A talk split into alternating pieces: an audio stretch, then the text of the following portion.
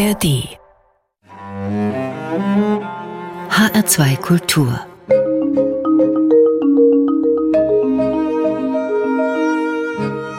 Doppelkopf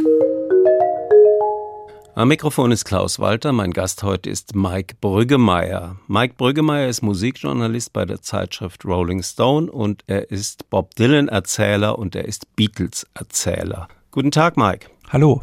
Wir duzen uns, weil wir uns schon lange kennen und das Reden über Popmusik per Sie, das klingt irgendwie komisch.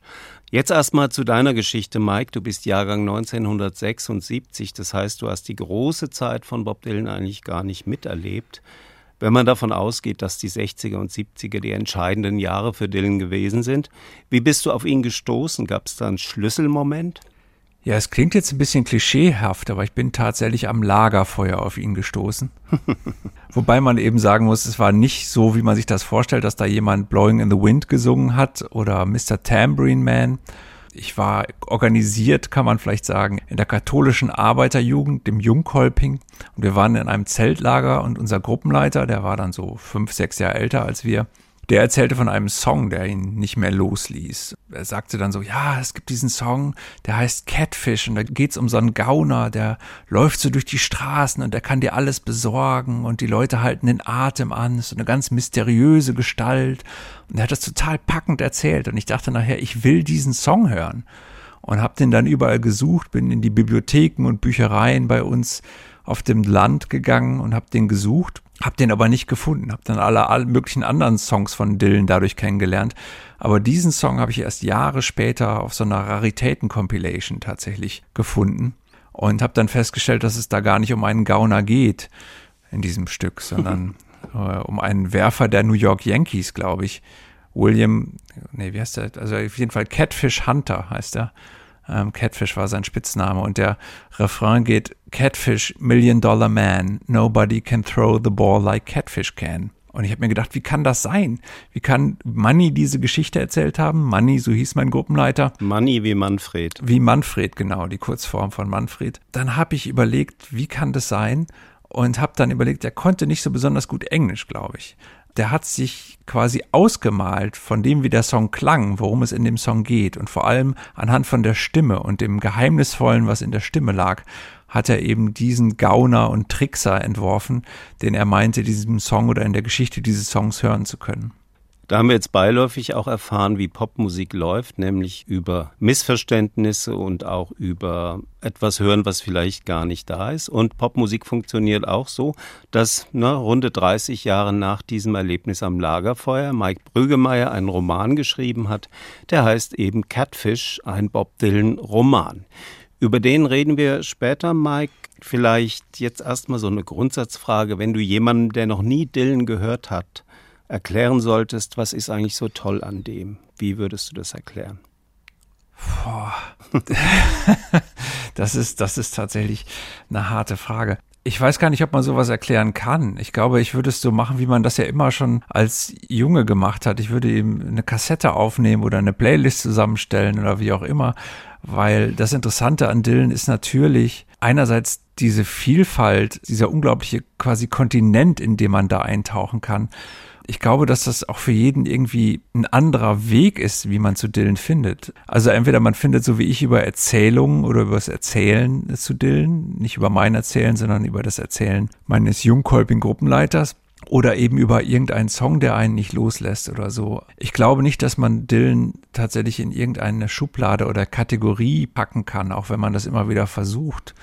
Ich glaube, das Interessante oder das, was ihn eben ausmacht, ist der Wandel ist, dass sich ständig wieder anders positionieren, ständig die Perspektive wechseln, ständig auch die musikalische Ausdrucksform wechseln. Also das klingt zwar durchaus nicht so unterschiedlich, äh, was so in Dylans Werk passiert ist, aber wenn man dann mal auf die Texte hört, dann ist es eben doch unterschiedlich. Es gibt Protest-Songs, es gibt Gospel-Songs, es gibt vom Beat beeinflusste Songs, es gibt Folk-Songs, es gibt Country-Songs, all das. Und das hat alles tatsächlich bei mir immer auch, also einen ganz, ganz unterschiedlichen Eindruck hinterlassen, also Songs, die vielleicht gar nicht mal so unterschiedlich klingen, aber einfach dadurch, dass die Stimme etwas anders ist, dass die Instrumentierung etwas anders ist, aber vor allem, dass die Erzählform, die er wählt, eine andere ist, hat mich das immer sehr fasziniert und in jeder Lebensphase gab es einen anderen Dylan, der gerade für mich wichtig war. Nach über 60 Jahren gilt Bob Dylan ja für viele immer noch in erster Linie als Protestsänger, obwohl er schon lange keine Protestsongs mehr singt. Und gefeiert werden eher so seine Texte. Kommt nicht der Musiker Dylan zu kurz in dieser Art von Rezeption? Ja, also natürlich kommt er zu kurz, weil ich glaube, die Texte auch gar nicht denkbar sind ohne die Musik. Also so auf dem Blatt Papier fallen mir sofort zwei oder drei oder vier oder fünf Songwriter ein, die auf dem Papier besser funktionieren als Dylan. Wo man eher das Gefühl hat. Wer zum Beispiel? Joni Mitchell, äh, Paul Simon, Bill Callahan. Also es sind alles Leute, die für mich, wenn man es einfach so liest, wo man eher das Gefühl hat, das könnte auch ein Gedicht sein. Das Gefühl habe ich bei Dylan mhm. eigentlich sehr selten. Selbst dieser Song Murder Most Foul, der von der mehr oder weniger von der Ermordung John F. Kennedys handelt. Also wenn man das auf dem Papier liest, dann hat man manchmal das Gefühl sogar, das ist ein bisschen unbeholfen oder es wirkt etwas hölzern. Aber wenn er es singt, ist es eben nicht der Fall. Es ist eben ein Sänger, mhm. der für seine Stimme oder seine Stimmen Lieder schreibt. Und ich glaube, das ist entscheidend mhm. tatsächlich. Wie siehst du in dem Zusammenhang die Tatsache, dass er den Nobelpreis für Literatur bekommen hat? Fehlt da nicht die Hälfte sozusagen, wie du es gerade gesagt hast, also die Stimme und die Musik dazu? Ja, dafür gibt es ja leider keine Literaturnobelpreise. Wenn es einen Literaturnobelpreis für Stimme gäbe, dann könnte Bob Dylan den vielleicht auch bekommen, keine Ahnung. Aber ich glaube tatsächlich, das Problem ist eher, wie das dann rezipiert wurde. Aber es wurde ja eindeutig gesagt, wofür er den Nobelpreis bekommt. Eben dafür, dass er die Ausdrucksmöglichkeiten des amerikanischen Songs auf eine Art erweitert hat. Und das hat er ja auf jeden Fall getan. Also er hat dafür gesorgt, oder was heißt gesorgt, er hat es einfach gemacht. Er hat über Dinge gesungen, über die in Songs vorher noch nicht gesungen worden ist. Und er hat das teilweise auch in einer Länge getan, in der das vorher noch nicht getan wurde. Es gab auf einmal diese Grenzen alle nicht mehr, die es vorher gab. Wenn man sich einen mhm. Hank Williams Song anhört von, weiß ich nicht, 1953 oder 52 und hört sich einen Dylan Song von 1965 an, dann merkt man halt schon, dass das schon ein sehr, sehr großer Unterschied ist. Aber es sind beide Songs. Neu war auch die Stimme von Bob Dylan. Viele Leute sagen ja bis heute, der kann gar nicht singen. Es wurde viel geschrieben und gesagt über die Stimme von Bob Dylan. Und es wurde auch gesungen über die Stimme von Bob Dylan. Ich habe mal zwei Beispiele mitgebracht. Wir hören mal den ersten.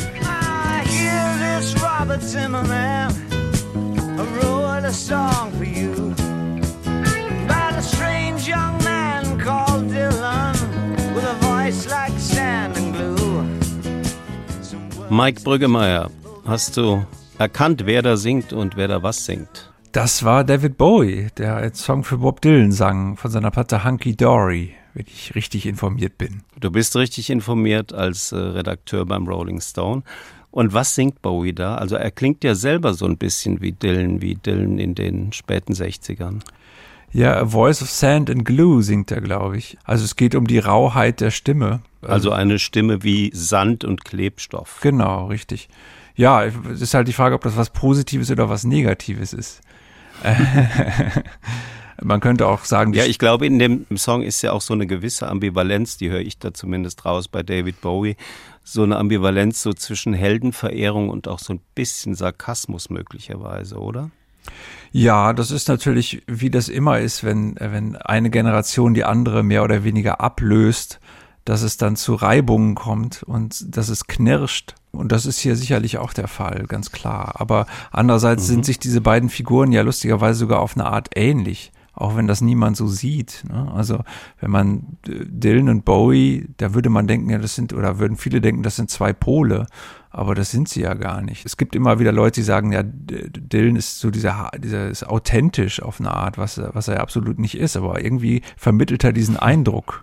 Und beide haben immer wieder neue Wege beschritten, haben sich verändert, mit diesem äh, scheußlichen Wort sich neu erfunden. Das ist immer schlimm, ja. Und, äh, aber gleichzeitig muss man auch sagen, dass, dass Bowie ja seine Stimme zum Beispiel so gut wie gar nicht verändert hat. Die ist immer sehr, sehr ähnlich geblieben. Das war bei Dylan anders. Wir hören noch einen Kollegen von Bob Dylan, der über Bob Bob Dylan singt. When the jester sang for the king and queen in a coat he borrowed from James Dean and a voice that came from you and me. Auch diesen Mann hast du sicherlich erkannt, Mike. Was haben wir da gehört? Äh, wir haben den Song American Pie von Don McLean gehört. Eigentlich geht es um den Tod von Buddy Holly in dem Song, aber dann wird so eine Art Panorama der 60er Jahre, also der Zeit nach Buddy Holly, da aufgezogen. Und der Jester, also der Hofnarr, der da singt mit einer Stimme, die so klingt wie du und ich, das ist dann wohl Bob Dylan. Und er trägt einen Mantel, den er von James Dean geliehen hat. Oh, stimmt, genau.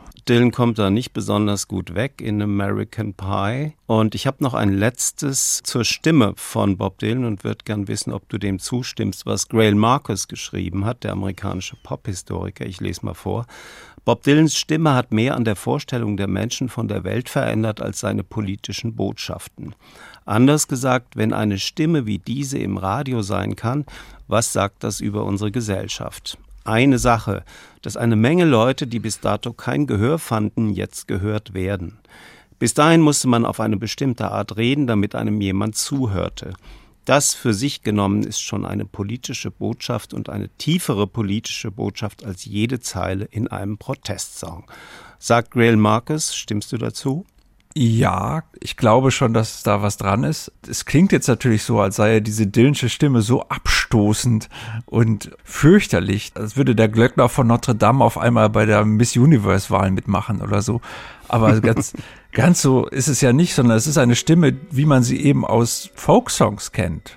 Genau. A voice like you and me, wie, wie Don McLean sagt. Also genau. eine Stimme wie deine und meine, aber eben kein so ein schönen Sänger, der so ganz pathetisch daherkommt und feierlich und so. Aber Little Richard war Wir ja auch kein Schönsänger. Also Little Richard war auch kein Schönsänger, von daher würde ich sagen, das ist natürlich das passt natürlich so in Grail Marcus Argumentation rein und dann schlägt er so einen Bogen dann wieder hin zu, was weiß ich, Doc Box oder irgendwelchen Leuten, die auf der Anthology of American Folk Music zu hören sind, die auch Stimmen haben, die nicht der Norm entsprechen. Ich finde das interessant und Marcus macht das immer sehr gut und sehr assoziativ. Man darf halt nicht immer ganz so genau hinschauen. So, jetzt wollen wir die Stimme endlich auch mal hören. Den ersten Bob Dylan Song, den du mitgebracht hast. Was hören wir? Äh, wir hören den Song The Man in the Long Black Coat von der Platte Oh Mercy. Das war so das erste Lied von Dylan, in das ich mich verliebt habe, als ich auf der Suche nach Catfish war. Denn hier habe ich genau das Geheimnisvolle gefunden, das in der Erzählung am Lagerfeuer damals schon zum Ausdruck kam. Crickets chipping, the water is high. There's a soft cotton breeze on the line, hanging dry. The windows wide open, African trees. bent over backwards from a hurricane breeze. Not a word of goodbye, not even a note. She gone with a man in a long black coat.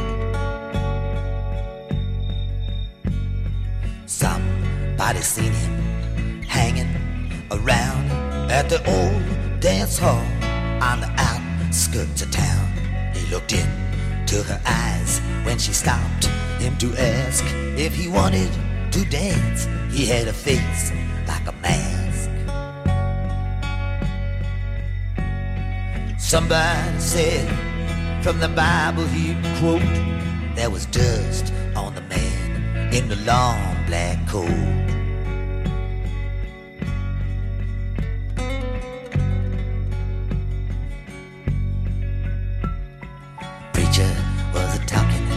A sermon he gave.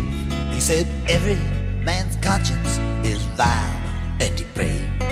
You cannot depend on it to be your guide when it's you who must keep it satisfied. It ain't easy to swallow, it sticks in the throat to give her heart to the man in a long black coat. There are no mistakes in life, some people say, it is true sometimes. You can see it that way. But people don't live or die, people just float.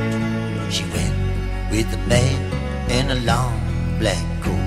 Man in the Long Black Coat, das ist Bob Dylan im Doppelkopf auf HR2 Kultur. Zu Gast ist heute Mike Brüggemeier, Bob Dylan und Beatles Erzähler. Er hat mehrere Bücher über und um Bob Dylan geschrieben, ein Buch über die Beatles, zu dem kommen wir später. Mike, gibt es eigentlich Bob Dylan-Songs, die du nicht mehr hören kannst? das Werk ist so groß, dass ich um die dann immer so lange einen Bogen mache, bis ich sie irgendwann wieder hören kann. Aber tatsächlich so richtig, dass ich denke, nee, da habe ich keine Lust drauf. Das gibt es tatsächlich in dem Sinne. Es gibt Platten, die ich nie höre, aber die mochte, die mochte ich dann nie. Also ich mochte nie den Song I'm in Love with the Ugliest Girl in the World von der Platte Down in the Groove. Den kenne ich ehrlich gesagt gar nicht. Zumindest könnte ich ihn jetzt nicht mich dran erinnern. Okay, du hast ein Buch rausgebracht. Lass uns darüber sprechen. Es mhm. heißt Lookout Kid, Bob Dylans Lieder, unsere Geschichten. Was sind das für Geschichten und was ist das für ein Buch? Ja, das Buch ist eine Sammlung von Geschichten von unterschiedlichen Erzählern und Erzählerinnen. Einige von ihnen sind Musiker, andere sind Schriftsteller, die ich gebeten habe, mir ihre Bob Dylan-Geschichte zu erzählen. Und zwar eine Geschichte, die irgendwas mit einem Bob Dylan-Song zu tun hat. Das konnte bedeuten, dass Leute darüber geschrieben haben, was ein Song mit ihrem eigenen Leben zu tun hat und wie der sie begleitet hat. Das konnte aber auch sowas bedeuten, wie dass sich jemand eine Kurzgeschichte ausdenkt, nach den Motiven dieses Songs funktioniert oder in denen dieser Song vorkommt.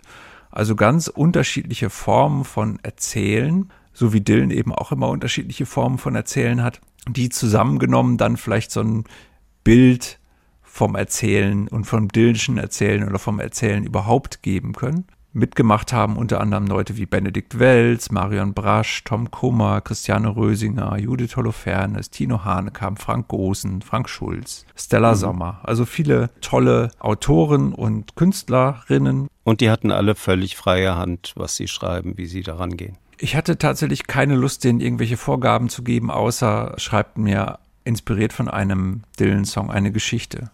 Das war alles, was ich gesagt habe. Das war also quasi ein Experiment.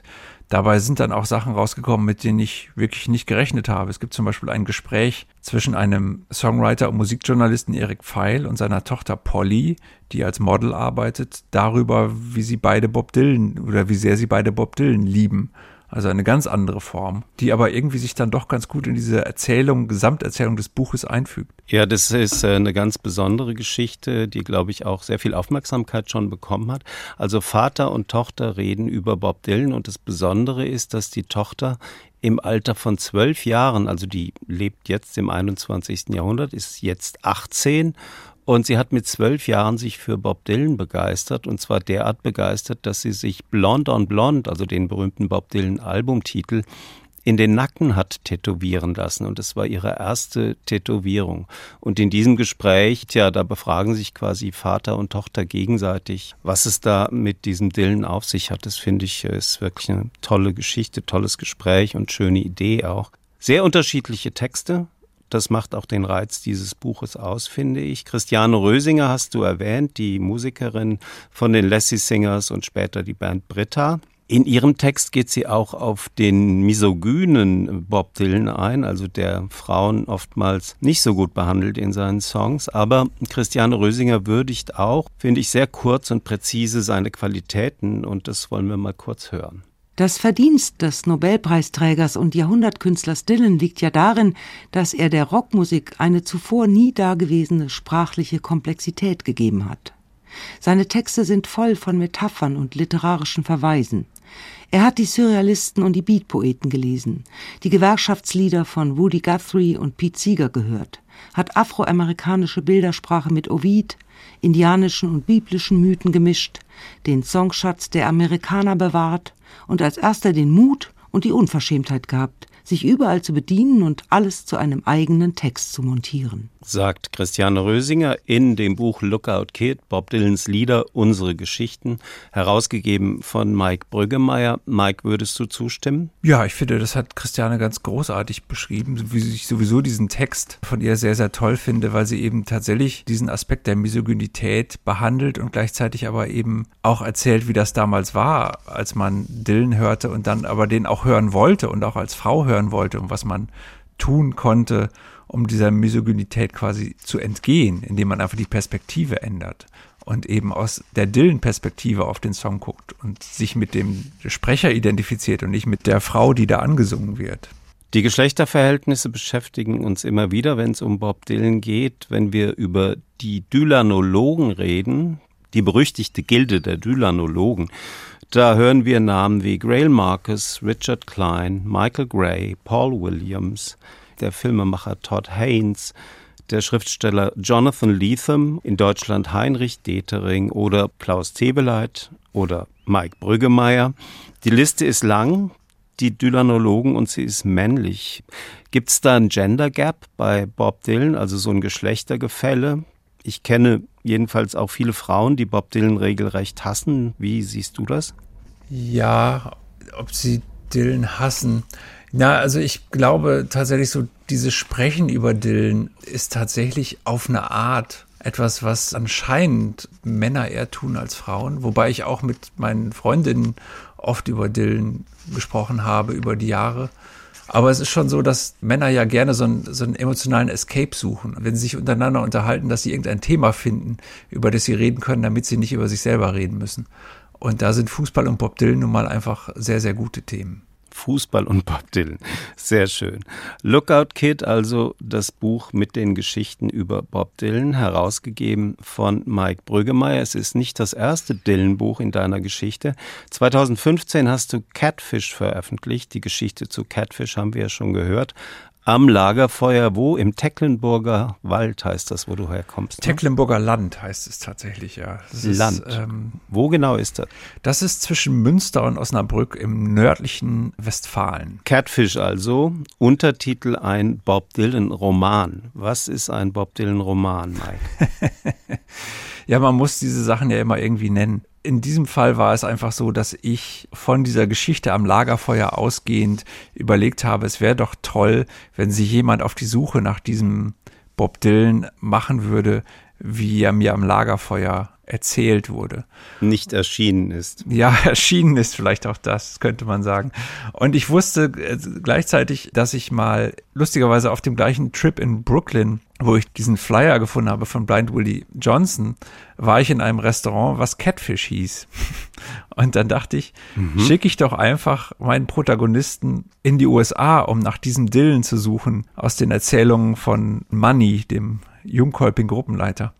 Und er fängt natürlich an im Restaurant Catfish in Brooklyn und begibt sich dann von da auf eine Reise, die gar nicht so weit geht und ihn lustigerweise irgendwann nach Patterson führt, dieser Stadt, die man kennt aus einem Gedicht von William Carlos Williams und dann später aus einem Film von Jim Jarmusch, der eine ganz ähnliche Idee wie ich hatte, lustigerweise, und mit sehr vielen Motiven gearbeitet hat, die einige Jahre vorher in Catfish auch schon vorkamen, aber ich werde es dabei belassen und die nicht vors Gericht zehren, deswegen. Aber jedenfalls handelt es sich bei diesem Gedicht von William Carlos Williams, da geht es ja um eine Stadt, die gleichzeitig ein Mann ist.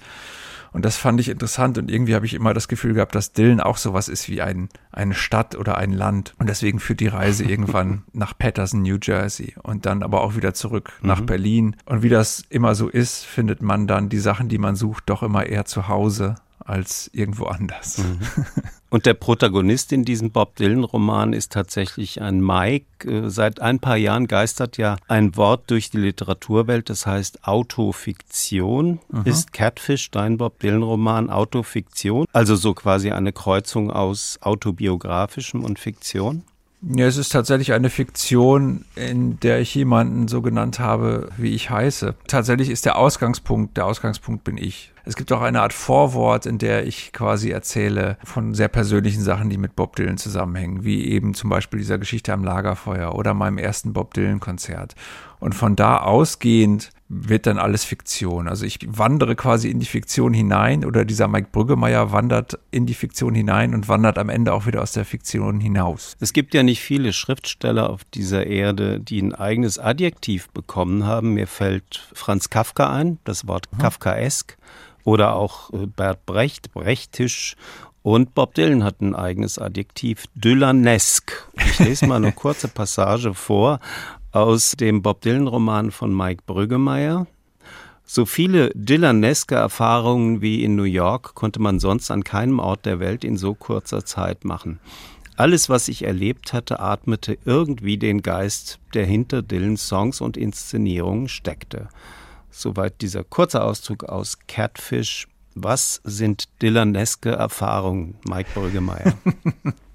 Es sind Begegnungen mit dem Mythischen oder Geheimnisvollen, würde ich sagen. Es geht immer ums, ums Rätselhafte, so wie man bei den Songs auch immer das Gefühl hat, dass dahinter ein Geheimnis steckt, dass man nie genau durchdringt, worum geht's da eigentlich. Dass man immer das Gefühl hat, man ist in so einer Art Traumwelt, dass es Geschichten gibt, die ins Nirgendwo führen und aus dem Nirgendwo kommen. Dass alles unerwartet ist und dass alles immer in Veränderung ist.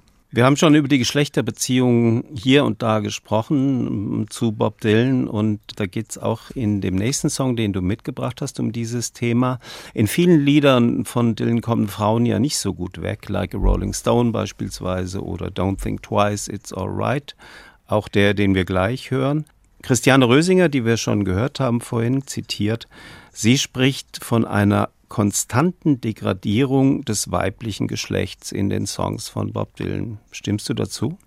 Ja, ich glaube, man kann das durchaus so sehen dass Dylan vor allem in den 60er Jahren und wahrscheinlich so bis Mitte der 70er Jahre tatsächlich eine Position einnimmt zu Frauen und zu seinen Musen, könnte man sagen, oder wie auch immer. Das ist ja immer das Problem, dass die dann auch gleich so Rollen haben. Es sind dann immer Musen oder es sind Frauen, die, die aus irgendeinem Grunde gehasst werden oder die man runtermacht oder manchmal sind sie auch beides in einem. Das kommt sehr, sehr oft vor bei Dylan, dass, dass man das Gefühl hat, das ist eine, eine Frau, die einerseits vergöttert wird und andererseits dann eben doch wieder klein gemacht wird. Das ist eine Dillensche Spezialität, die dann später auch einige seiner Epigonen, ich denke an Leute wie Elvis Costello oder so, dann durchaus nachgeholt haben und in anderer Form aber auch nicht besser nachgeholt haben. Das Gefühl habe ich schon, ja. Und, und gerade so Mitte der 60er war Dylan da ziemlich gut drin und ich glaube, so am schlimmsten erwischt hat es Edie Sedgwick den Warhol Superstar, von dem Like a Rolling Stone handelt und Fourth Time Around und Just Like a Woman, all diese Songs, wo man das Gefühl hat, da will sich jemand für irgendetwas rächen. Und einen davon hast du jetzt mitgebracht, allerdings nicht äh, in der Originalversion von Bob Dylan, sondern von einer Frau, von einer schwarzen Frau. Warum Nina Simone und Just Like a Woman, Mike? Ja, es, es geht so ein bisschen um das, was Christiane Rösinger in, in ihrem Text geschrieben hat. Es ist eine Perspektivverschiebung. Wenn man diesen Song hört, gesungen von Nina Simon, kommt er einem naturgemäß erstmal nicht mehr misogyn vor, weil eine Frau da singt, aber sie singt auch teilweise andere Zeilen oder eigentlich nur an einer Stelle singt sie etwas anderes. Es gibt die Zeile in dem Song But lately I see her ribbons and her bows have falling from her curls. Also ihre Bänder und ihre Schleifen sind von ihren Locken gefallen. Das ist die Zeile, wie Dylan sie gedichtet hat. Und bei Nina Simone heißt es, But lately I see her ribbons and her bows and the problems from her curls. Also die Probleme, die gelocktes Haar macht. Das, da geht es natürlich um die afroamerikanische Erfahrung in Amerika. Und auf einmal kriegt dieser Song einfach diese leichte Verschiebung eine völlig andere Bedeutung. Und das fand ich immer faszinierend. Abgesehen davon ist Nina Simone tatsächlich so meine liebste Dylan-Interpretin. Also jenseits des Originals mag ich tatsächlich die Coverversion von ihr am allerliebsten, weil sie eben tatsächlich etwas sehr Eigenes haben und sie sich diese Songs aneignet und sie verschiebt. She takes just like a woman, yes she does. She makes love just like a woman. And she aches just like a woman. But she breaks like a little girl.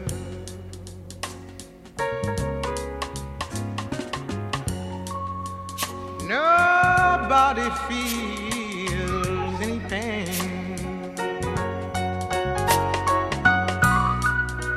Tonight, as I stand inside the rain,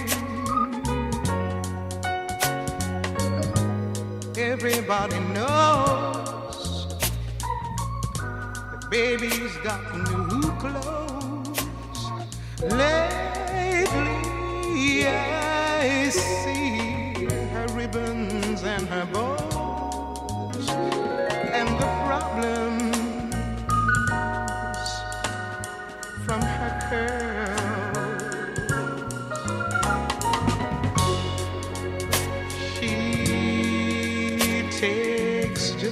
like a woman. Yes, she does. And she makes love just like a woman. And she aches just like a woman. And she breaks like a little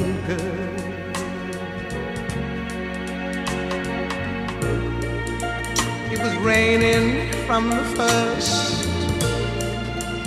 Everybody knows I was dying of thirst. So I came here. A long time's curse. And what's worse is this pain.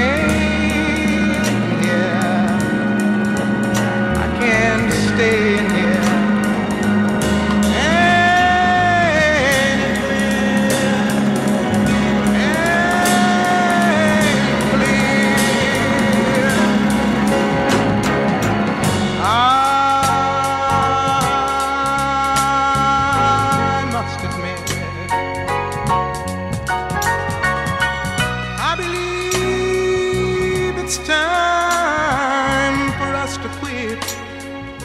Just Like a Woman, Nina Simone im Doppelkopf auf HR2 Kultur.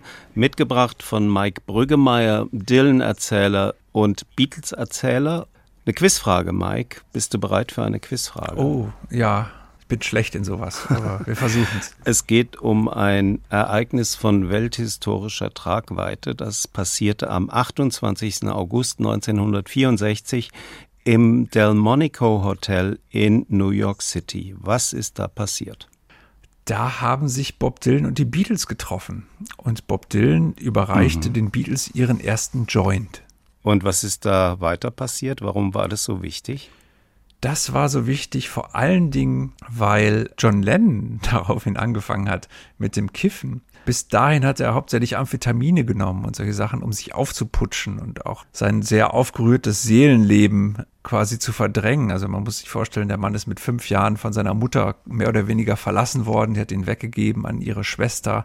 Dann hat er sich der Mutter wieder angenähert und die Mutter ist dann aber gestorben, als er 17 war. Und ist sowieso ein sehr unsteter Charakter gewesen. Der hat sich halt geflüchtet in vor allem Amphetamine und Alkohol. Und auf einmal hat er das Kiffen entdeckt und war auf einmal stillgestellt, könnte man sagen. Also auf einmal ging es darum, die eigene Position zu reflektieren und nicht mehr sie zu verdrängen. Und so sind Songs wie Help entstanden, You've Got to Hide Your Love Away, Stücke wie Dylan sie hätte quasi auch schreiben können, wenn er sich in die Karten hätte gucken lassen. Aber Dylan, Dylan hat sich nicht in die Karten gucken lassen, aber Lennon hat es getan. Und das Ganze hat auch noch mit einem Missverständnis zu tun, denn Bob Dylan war eigentlich der Überzeugung, natürlich kiffen die Beatles. Und das hat mit diesem Lied zu tun.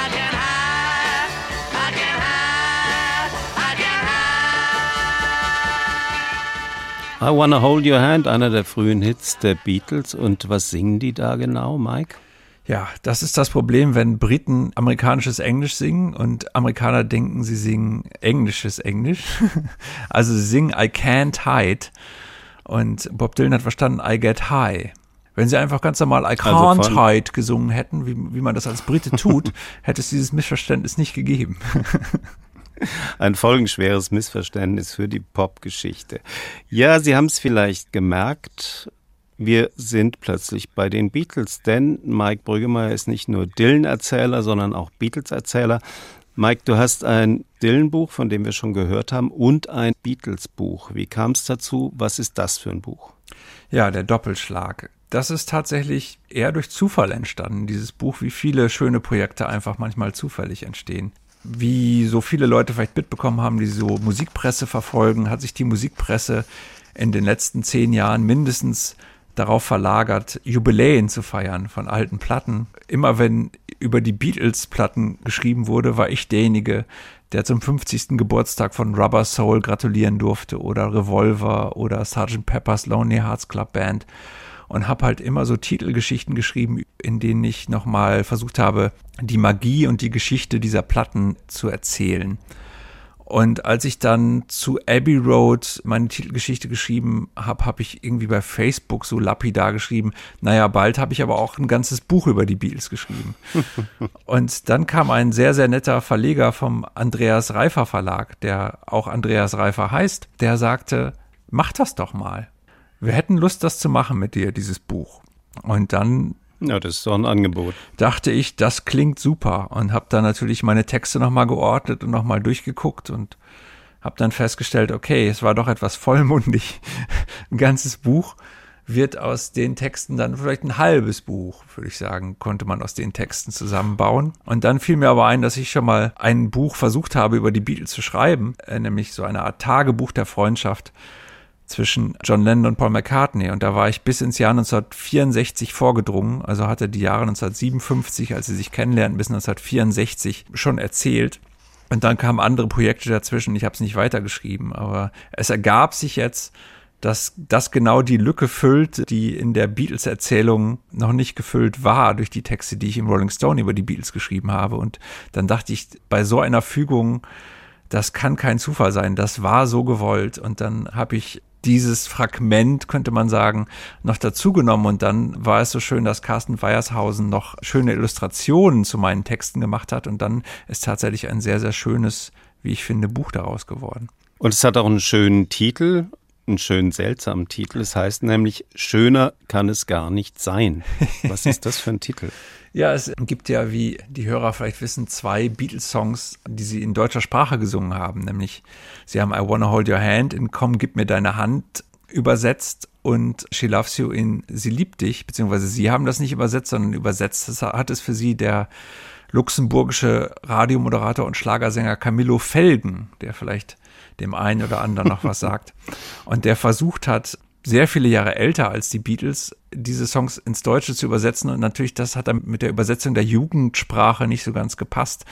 Und dadurch wirkt einiges immer etwas altertümlich in diesen Stücken. Und es gibt die Zeile, äh, She loves you and you know that can't be bad.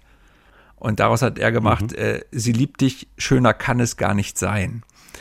Das ist schon sehr. Ah, also im Schlagermodus. Im Schlagermodus, genau. Camillo Felgen, dabei ist mir eingefallen, ich bin alt genug, um noch die ersten Jahre der Spieleshow Spiel ohne Grenzen gesehen zu haben. Und da war Camillo Felgen auch tatsächlich der Moderator und tatsächlich damals auch schon ein ganzes Stück älter als die Beatles und die Beatles-Fans dieser Zeit. Camillo Felgen. Mike, ich muss jetzt dieselbe Frage stellen, die ich am Anfang zu Bob Dylan gestellt habe. Du bist Jahrgang 1976. Das heißt, da waren die Beatles schon sechs Jahre tot. Die haben sich 1970 aufgelöst. Was hat dich als Jugendlicher dann in den 80ern zu den Beatles gebracht? Gibt es da auch so ein Schlüsselerlebnis? Leider nicht am Lagerfeuer in diesem Fall, sondern tatsächlich vom Plattenspieler. Also es war, ich war, glaube ich, so vierte Klasse Grundschule und war bei einem Freund zu Hause und wir haben uns durch die Platten von seinen Eltern gehört eigentlich auf der Suche, glaube ich, nach so Comedy-Sachen oder so. Also die hatten so die Platten von Otto Walkes und Hans-Dieter Hüsch hatten sie, glaube ich, auch noch. Ansonsten Platten von Udo Lindenberg etc. Aber sie hatten eben auch das rote und das blaue Album der Beatles. Also das sind zwei Best-of-Platten. Die eine behandelt die frühen Beatles, also von 1962, 63 bis 1966 und das andere behandelt die Beatles von 1967 bis 1970. Und da haben wir dieses rote Doppelalbum aufgelegt und das hat mich tatsächlich vom ersten Ton an gefesselt. Was genau hat dich da so begeistert? Lustigerweise, das erste, was mich begeistert hat, äh, damit hätten wir dann äh, den Dreh zu Bob Dylan, war die Mundharmonika in Love Me Do. John Lennons Mundharmonika.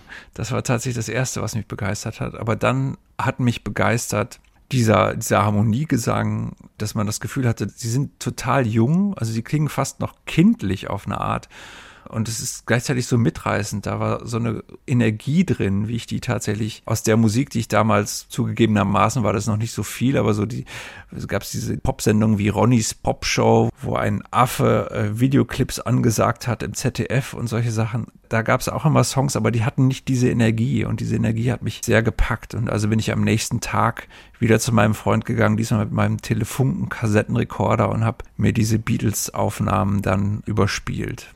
Und hast du die Geschichte der Beatles dann sozusagen nachvollzogen? Weil das war ja dieses wahnsinnig beschleunigte Jahrzehnt, die 60er Jahre, wo auch die Beatles zur Beschleunigung beigetragen haben mit rasanten Stilwechseln. Sie haben das Format der Langspielplatte praktisch tatsächlich neu miterfunden. Es war eine unglaublich schnelle Zeit. Hast du die Geschichte dann für dich nachvollzogen? Ja, ich habe dann tatsächlich relativ früh schon angefangen, nach Beatles-Büchern Ausschau zu halten. Zuerst noch in deutscher Sprache. Damals gab es das Beatles-Museum in Köln, die hatten so ein Buch gemacht, in dem sie jeden Beatles-Song erklärt hatten und jede Beatles-LP. Das habe ich alles aufgesogen und konnte das dann auch mehr oder weniger auswendig irgendwann. Und habe mich dann auch, mhm. weiß ich nicht, so mit 16, 17 davon dann eigentlich erstmal verabschiedet. Also dann haben mich andere Sachen mehr interessiert als die Beatles. Das kam dann irgendwann zurück, so mit Mitte 20 kamen dann auf einmal die Wings zurück, also was ich auf Flohmärkten immer Platten der Wings, also von Paul McCartneys zweiter Band aus den 70ern gesehen und dann auch für wenig Geld gekauft habe und dann in den Nullerjahren und Zehnerjahren kamen dann eben über meine Tätigkeit beim Rolling Stone auch irgendwie die Beatles zurück. Einfach schon aus der Notwendigkeit daraus, dass diese Geschichte nochmal erzählt werden sollte bei uns im Heft. Und ich mich dann da gerne bereit erklärt habe, das zu tun mit dem Fundament, das ich schon aus meinen frühen Teenagerjahren hatte. Zugespitzte Frage, war die Trennung der Beatles 1970 das Beste, was ihnen passieren konnte? Also nach dem Motto, lieber ein Ende mit Schrecken als ein Schrecken ohne Ende. Auch gerade im Vergleich mit den Rolling Stones, da könnte man ja zugespitzt sagen, die sind seit 50 Jahren mehr oder weniger ein Selbstplagiat. Ja, diese Schicksal haben natürlich sehr viele Künstler, wenn sie sehr, sehr lange dabei sind. Und ich weiß, dass eigentlich schon damals 1970 oder Anfang der 70er es gar nicht vorstellbar war, dass man jenseits der 30 noch Popplatten aufnehmen könnte. Und von daher haben die Beatles natürlich alles richtig gemacht. Also für den Mythos sowieso. Auch wenn dieser Mythos dann teilweise auch seltsame Formen angenommen hat und natürlich auch von den Beatles mehr oder weniger gesteuert worden ist aber schon, ich würde schon sagen, dass sie tatsächlich das Richtige getan haben. Vielleicht sogar sogar ein Jahr zu spät, würde ich fast sagen. Also diesen Let It Be mhm. Film und äh, Soundtrack hätten sie sich vielleicht sogar noch schenken können. Mike, stell dir vor, du wärst 1967 Teenager gewesen und man hätte dir die Frage gestellt, die damals immer wieder gestellt wurde, Beatles oder Stones. Das wäre in dem Fall dann sehr, sehr einfach gewesen. Das wäre Beatles gewesen für mich. Also schwieriger wäre es gewesen, wenn man so 64, 65 gefragt hätte, magst du die Beatles? Und ich wäre damals 15 mhm. oder 16 gewesen und hätte dann so diesen Teenie-Hype, die kreischenden Mädchen und alles noch so im Gedächtnis. Ob ich dann gesagt hätte, ich finde die Beatles total toll, weiß ich nicht. Wahrscheinlich hätte ich mich dann so distinktionsgewinnmäßig eher auf die Kings oder so gestürzt, um einfach einen Unterschied zu machen. so mhm. wie ich mich kenne. Und heute Beatles oder Dylan? ich habe mir irgendwann so einen alten Apothekerschrank gekauft, auf dem noch so Etiketten drauf sind, wo vorher die Medikamente drin waren. Da steht dann Herz oder da steht Atem oder da steht, also so komische Etiketten, wo dann die, die Medikamente eingeordnet waren. Ich glaube, es war von einem Tierarzt, sogar nicht von einer normalen Apotheke. Und da habe ich bei Herz immer die Beatles einsortiert und bei Atem immer Bob Dylan. Und ich glaube, so kommen ja, wir der das, Sache das näher. Trifft, das trifft das trifft's ganz gut. Hast du einen Lieblingsbeatle? Ja, Paul, immer gewesen eigentlich. Warum? Es war zuerst, glaube ich, unbewusst, weil ich sehr früh angefangen habe, mich für die Beatles zu interessieren, also so mit zehn und so und so die ersten Songs, die ich wirklich gerne mochte, war sowas wie Drive My Car und We Can Work It Out und dann Penny Lane und so. Und dann später habe ich festgestellt, dass ich immer gerne zu Underdogs halte. Und McCartney war in den 80ern, als ich anfing, mich für die Beatles zu interessieren, der Underdog. Da war Len natürlich schon tot, aber eben auch derjenige, der, der immer genannt wurde als das Genie bei den Beatles und die anderen galten, liefen so unter ferner Liefen. Und McCartney war jemand, der immer Arbeiterklasse-Kind, der aber allen immer zeigen wollte, dass er mehr ist. Und das führte dann teilweise auch immer so dazu, dass er durchaus auch peinliche Sachen gemacht hat, aber eben, es war quasi der Motor der Beatles. All das, damit konnte ich mich identifizieren, auch gerade mit den peinlichen Momenten, die dabei eine Rolle spielen. Und dieses dann doch irgendwie souverän wirkende, aber eigentlich ganz unsouverän seiende, was Lennon hatte, das hat mir eher so ein bisschen Angst gemacht tatsächlich. Also deswegen war ich immer eher bei mhm. Nächste Frage, dein Lieblings-Dylan. Ich spiele mal an auf äh, I Contain Multitudes, ein Song vom letzten Album von Bob Dylan, frei übersetzt. Ich enthalte Vielheiten. Die vielen Bob Dylans, welcher ist dir der liebste? Ich glaube, am Ende ist es dann doch der mit 60er Jahre Dylan tatsächlich, also der den Folk Rock, wie man so schön sagt, mit erfunden hat, der die Platten Bringing It All Back Home, Highway 61 Revisited und Blonde on Blonde gemacht hat auch wenn das, was ich am liebsten und am lustvollsten höre, der Dylan in dem Jahr danach ist. Also der, der Dylan, der sich zurückgezogen hat aufs Land und mit seinen Freunden in Kellern und Partyräumen musiziert, ohne zu denken, dass das jemals für die Öffentlichkeit sein könnte. Die sogenannten Basement Tapes. Das ist tatsächlich die Musik, mhm. die ich von ihm am liebsten höre. Vorletzte Frage, Mike Brüggemeier. Ein Dylan-Album für die Insel und ein Beatles-Album für die Insel? Dylan-Album für die Insel auf jeden Fall Blond on Blond von 1966. Schon allein, weil es ein Doppelalbum ist und man daher mehr Songs hat. Beatles-Album für die Insel wäre Revolver für mich. Also die Platte, auf der quasi John Lennon so allmählich das Zepter abgibt und McCartney das Zepter annimmt und zum Bandleader wird. Auch wenn tatsächlich so das Herz dann noch eher für Paul und Linda McCartneys Platte Ram schlagen würde. diplomatische Antwort. Mike Brüggemeier im Doppelkopf auf HR2 Kultur. Mike, die letzte Musik. Was hören wir zum Schluss? Ja, ich dachte mir, wir müssen noch irgendwie die Aktualität ein bisschen reinbringen. Und eine meiner Lieblingskünstlerinnen der letzten Jahre war Annie Clark, die sich St. Vincent nennt. Eine ganz wundervolle Songwriterin, Performerin, die vielleicht sogar in gewisser Weise in so einer Bowie-Nachfolge steht, in der Art und Weise, wie sie immer wieder neue Rollen annimmt. Und die hat einen Remix gemacht von einem Stück des letzten McCartney-Solo-Albums McCartney 3. Und zwar vom besten Song des Albums, der heißt Women and Wives. So haben wir quasi die Women and die Wives und die Helden alle verbunden. Mike Brüggemeier, vielen Dank. Das war der Doppelkopf auf HR2 Kultur. Mein Name ist Klaus Walter. Viel Spaß mit St. Vincent. Hear me, women and wives. Hear me, husband and lovers. What we do with our lives seems to matter to others. Some of them may follow roads that we run down, chasing tomorrow, chasing tomorrow. Many choices to make, many chains to take